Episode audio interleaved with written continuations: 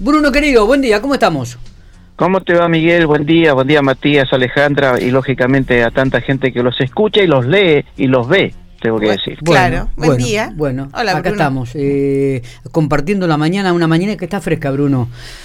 Do- Sí. Un tema tengo, porque me, me escribieron el otro día y me llamó una persona y me dice, a ver, Tema para Bruno Miño. tema para Bruno Meño. Me encanta cuando la gente manda WhatsApp y dice para Bruno Miño. Para Bruno Meño.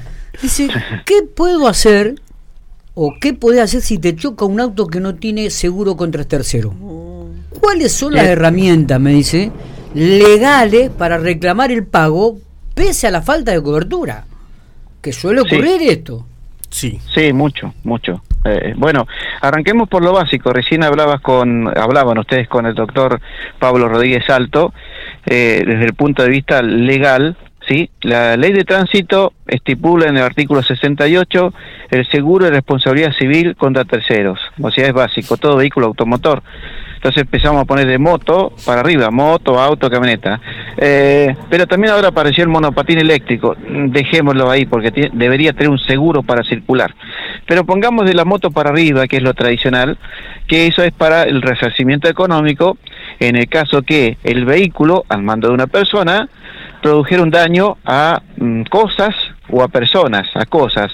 No sé, vas con la moto y perdiste el control y rayaste la puerta del vehículo. Una maniobra por algún otro motivo, quisiste esquivar, entonces le hiciste daño al vehículo. En el caso de la moto, debería tener un seguro para responder para el arreglo de esa puerta que se rayó. ¿Sí? Sí. Después empiezan las cosas más, más, más, más graves, ¿no? No sé, un- un- una colisión de costado, de frente, etcétera. O por ahí justo estaba cruzando una persona, eh, no te diste cuenta y la llevaste por delante. Entonces el seguro justamente es para el resarcimiento económico para la, eh, los terceros que se dice. Vamos por ahí. Entonces, ¿qué pasa si no lo tienes? ¿Qué problema? Porque si vos tenías tu vehículo estacionado, no, ni siquiera tenés responsabilidad, no estaba moviendo, te lo dañaron. Sí. Y ahí aparece el tema del seguro. La, eh, la compañía de seguro va a pagar siempre y cuando se ajuste la ley. Es decir, ¿cuál es la ley? Volvemos al principio. La ley 24449, Ley Nacional de Tránsito, y también está escrito en la póliza la 26363, ¿no? que es una ley del año 2008 que agregó cositas a la eh, eh, ley original de tránsito. Bueno, una de las cosas que es importantísima, donde no va a cubrir el seguro, es cuando la persona que produjo el daño, o el conductor, iba con alcohol en sangre. Entonces, la ley no va a cubrir al tercero, si no te conviene a vos que te choque alguien que va con alcohol en sangre mm, legalmente demostrado, ¿no? Con el tema de el control de alcoholemia y cuando hay cosas graves, heridos, bueno, el, Sí. el análisis de, de sangre. Ahora, ¿qué pasa si la persona que o el vehículo, porque en realidad lo que se asegura es el vehículo, ¿no? El vehículo no tiene seguro. Problemas, ¿quién paga eso? La, al Sí. no tener seguro o el conductor haber cometido ese error de haber ido conduciendo con alcohol, la compañía no paga. Es decir, es una causal de exclusión. Pero el tema, la pregunta, Miguel, es, no tiene seguro. ¿Quién paga?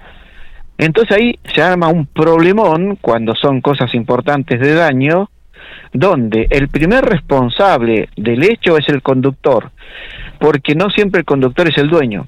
Y el segundo responsable es el responsable civil, el, el- el titular registral. Somos, o sea, los dueños de vehículos son responsables civil del vehículo por los daños que se produjeron. Entonces hay, hay dos caminos, ¿sí?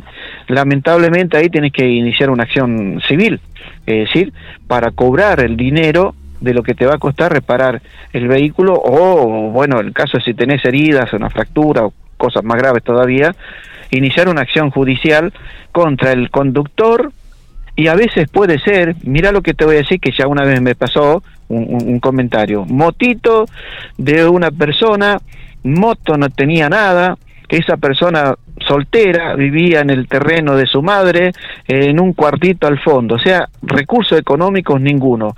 Y el conductor del auto, un auto último modelo, que para cambiar una mica, sabe lo que significa, ¿no? Son unos cuantos pesos, después acondicionar la computadora, y el chico de la motocicleta era un ciclomotor, no tenía nada y me preguntaba, ¿quién me paga? Porque no tiene seguro y a mí me significan un montón de dinero que no es responsabilidad mía. Entonces, hay casos y casos, por eso planteo cuestiones donde por ahí no tiene nada, ¿qué le va a sacar? ¿De quién es la, la motito? No, la compré a uno, a uno, a otro, ni siquiera tiene papeles. Es un problema cuando ocurren ese tipo de cosas que estás planteando, Miguel. Eh, no te queda otra, si el asunto, digamos, significa mucho dinero, iniciar una acción legal, ahí sí, el asesoramiento de abogados, ahí entran los abogados. Arranqué con Pablo Rodríguez Alto, bueno, hay varios abogados que se dedican a eso, para iniciar una acción legal civil para reclamar el dinero que corresponde para el resarcimiento, al no existir seguro, Miguel. Es un problema, ¿eh? Realmente es un problema. O sea que hay que pagarle. A vos te chocan y encima tenés que ir a pagarle a un abogado para que traten de cobrar, de, que te paguen el, el, arreglo. O sea. Alejandra, vos siempre muy concreta, ¿viste? Porque las mujeres son un poquito más específicas. Ella eh, después de escucharte, ella redondea la idea. Sí, sí, sí. No, la, ya la conozco, ahora viene Alejandra y sí. Bruno, llega una pregunta, dice, pregúntale a Bruno, ¿las indicaciones en la calzada son iguales que los letreros? Eh, repetime la primera parte. Preguntale a Bruno. Dos puntos. Dos puntos. Esa fue la primera parte. Dice, ¿las indicaciones en la ah. calzada son iguales que los letreros? O ¿tienen la misma validez? Eh, claro, es interesante pregunta. Porque... Hay, en localidades donde hay solamente indicaciones en el piso. Claro, nosotros tenemos diferentes tipos de señales en el sistema argentino y en el mundo, digamos, ¿no? Las señales verticales son los carteles, claro. puesta al costado de la calzada, sobre la vereda, en la ruta, en la banquina o colgadas en la autopista, pasa así en las semiautopistas, están colgadas, ¿viste? Los arcos, eso de estructura, esas son verticales, se dividen en varias, pero no voy a entrar porque si no se hace muy largo. Verticales, esos son carteles. Después otro tipo de señales son las horizontales, y lógica, las que están pintadas en el piso, ¿sí? Y después tiene otras más, sonoras, manuales, etc. Ese dejémosles de lado. Entonces acá estamos hablando de dos, verticales y horizontales, ¿no? Evidentemente en un cartel no te van a poner la línea continua o discontinua, esa va pintada en el piso. Pero hay unas varias, ¿no? Por ejemplo, un pare, un pare pintado en el piso tiene el mismo significado que el cartel puesto al costado del octógono que diga pare. Otra señal, un ceda al paso pintado en el piso tiene la misma indicación que un cede al paso, el triángulo invertido, ¿no? Con la punta hacia abajo, el vértice hacia abajo.